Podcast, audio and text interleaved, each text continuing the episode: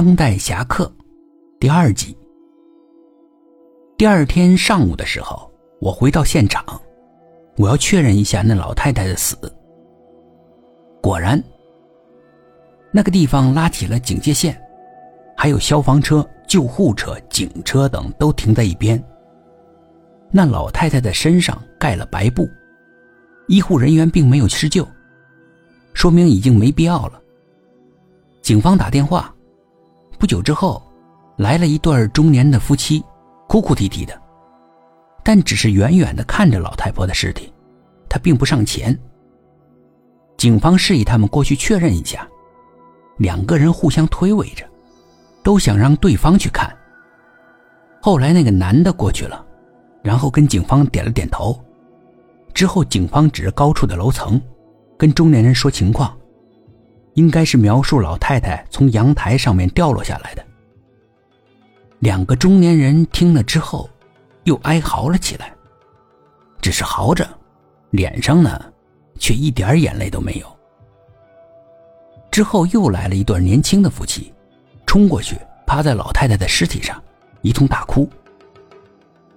先前的那对中年夫妻见到这两个人，过去就撕扯了起来，大声喊着。房本呢？拿出来，这房子应该对半分。那对年轻的夫妻骂道：“你们还是人吗？这老太太才闭眼，你就提这些无关紧要的事儿？目前应该先把事儿办了。”四个人就打了起来，而且越打越凶。然后四个人都叫嚷着报警，整的一旁的几个警察都懵了。我看到这里的时候，基本上可以确认，这老太太已经死了，家属呢来争遗产了。我抽身离开了围观的人群，到了一个僻静的地方，给上级回了代码消息，表示完成任务，等待下一步指示。等了几分钟，还是没回信儿。于是我回到住宿的一个小旅馆中。